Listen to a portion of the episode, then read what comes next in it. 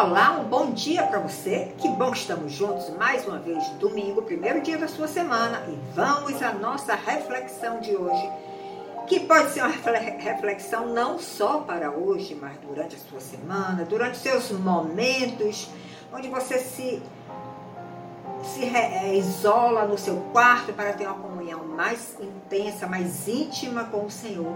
Você pode ouvir as nossas mensagens e continuar refletindo porque uma mensagem que é ouvida uma vez, nós absorvemos alguma coisa, mas se nós ouvirmos a segunda, a terceira, a décima, o Senhor vai se revelando cada vez mais. Então, eu te animo que você não ouça só uma vez, mas você ouça várias vezes, porque Ele vai te revelar coisas novas e compartilhe as nossas mensagens. A nossa mensagem de hoje tem como título O Poder Purificador do Sangue de Jesus. Veja o que nós lemos em 1 de João, capítulo 1, verso 7. Mas se andarmos na luz, quem é a luz? Cristo. Como Ele na luz está, nós teremos comunhão uns com os outros. E o sangue de Jesus, seu Filho, nos purifica de todo o pecado. Você já percebeu que quando você não consegue ter comunhão com o outro, é porque muitas vezes você está na luz e o outro está nas trevas? A luz não conversa com as trevas. Nós temos que buscar estar na luz e acreditar que aquele sacrifício que Jesus fez na cruz, derramando todo o seu sangue por nós, o que, é que significa derramar o sangue? Se você hoje, nesse momento, perder todo o sangue que está em você, você vai morrer. Foi isso que Jesus fez. De uma forma simbólica e natural, ele derramou todo o seu sangue por nós. Ele morreu por nós. Ele tomou o nosso lugar na cruz por sermos pecadores. Nós que deveríamos estar na cruz, estaríamos condenados ao inferno, mas ele, por um ato de infinita misericórdia, ele foi e tomou o nosso lugar, derramou todo o seu sangue, morreu na cruz e confiou na promessa do Pai, a promessa da ressurreição. E é isto que o Senhor quer também nos mostrar. Nós precisamos seguir o nosso caminho da cruz para também alcançarmos a ressurreição. E nós precisamos ter uma consciência maior do significado do sangue que Jesus derramou na cruz. Se nós não recebermos uma revelação divina, mentalmente nós não conseguimos penetrar na mensagem verdadeira. O que é que este sangue derramado na cruz significa para a nossa vida, para a nossa caminhada? Sabe o que é que significa? Significa a sua purificação, a sua santificação e a possibilidade de você voltar para a presença do Pai que foi perdida lá no jardim do Éden, quando o pecado entrou através de Adão e Eva. Então, se Jesus não tivesse aceitado esta missão do Pai, este plano do Pai na sua vida, nós não teríamos nenhuma chance de voltar para o Pai. O nosso destino seria o lago de fogo. Então você precisa buscar uma revelação mais profunda do poder purificador do sangue de Jesus. Porque sem o seu sacrifício nós não teríamos essa oportunidade de sermos purificados e santificados. Nós continuaríamos em pecado. E assim como Jesus derramou toda a sua vida na cruz por nós, ele também espera que cada um de nós nos derramemos pelo outro. Pelo nosso próximo, pelo nosso cônjuge, pelos nossos filhos, familiares, amigos, vizinhos.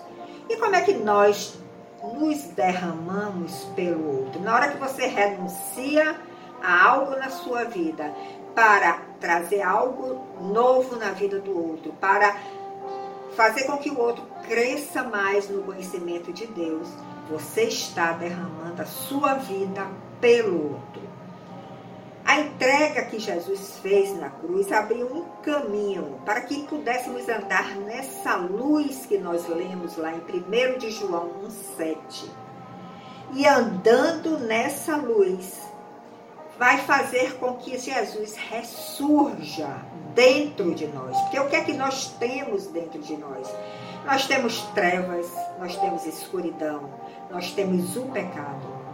Mas através dessa luz ressurgindo no nosso íntimo, pela nossa caminhada, pela nossa intimidade com Jesus, conhecendo a Sua palavra, aceitando o seu caminho e confessando realmente que somos pecadores, nós vamos poder andar nessa luz. E se estamos andando nessa luz, nós vamos poder influenciar aquelas pessoas que estão ao nosso redor, aquelas, aquelas pessoas que nós amamos. Então, esse é o plano do Pai para a nossa vida. É que nós reconheçamos que somos pecadores. É que nós reconheçamos que precisamos aceitar a Jesus como nosso Salvador e Redentor.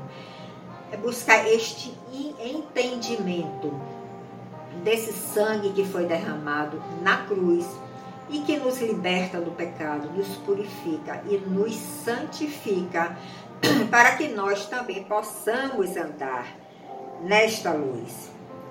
Então, se você já está nesse caminho de restauração, se você já recebeu essa graça de receber a Jesus como seu Salvador e o seu Redentor, você vai fazer igual a João Batista. Que João Batista, quando viu a Jesus lá no Rio Jordão, ele falou para os seus discípulos. Ele mostrou a Jesus e disse que somente ele poderia nos purificar de todo o pecado. Nós temos que mostrar isso ao outro. Nós temos que mostrar através da nossa própria vida, da nossa própria caminhada apontar para Jesus, dizer: Eu estou me santificando, eu estou me purificando, porque eu recebi a graça para crer que somente através de Jesus eu vou ser salva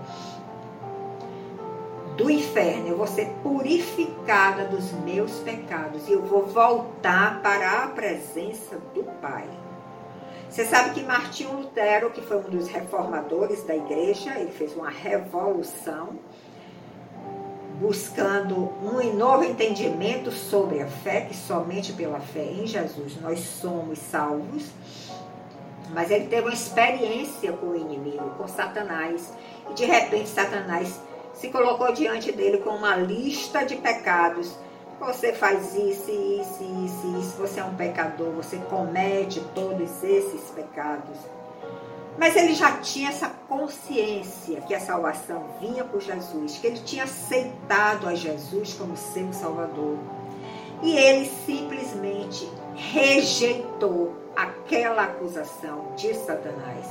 Porque Jesus nunca vem na sua vida para lhe acusar. Ele vem na sua vida para oferecer a sua mão, estender a sua mão para te tirar da lama, te, te tirar do, da sujeira, da escuridão se você está recebendo alguma acusação, pode ter certeza que é do inimigo, não é de Jesus. Então rejeite qualquer acusação, qualquer espírito de condenação que esteja vindo sobre você. Rejeite e se declara com a sua boca: eu rejeito esse espírito de condenação que está atordoando a minha mente, o meu coração, porque eu já aceitei a Jesus como meu Salvador. Então não aceite a acusação de Satanás e prossiga na sua caminhada, se arrependendo todos os dias pelos seus pecados, porque nós pecamos todos os dias. Nossa vida está sendo restaurada pouco a pouco. Então, áreas foram restauradas, áreas outras ainda não. Por isso, nós continuamos também pecando. Mas se nós temos essa consciência de que através desse sangue purificador que Jesus derramou na cruz, nós podemos nos libertar de todas essas trevas que ainda estão em nós. Nós caminharemos para estar diante do Pai, porque nenhum ato religioso vai te limpar, nenhuma igreja vai perdoar seus pecados. nós só teremos nossos pecados perdoados através do sangue derramado por Jesus na cruz. Busque esse entendimento de uma forma divina e não mental. E você vai progredir na sua caminhada cristã. Compartilhe nossas mensagens e até o outro domingo, onde nós nos encontraremos. Até lá!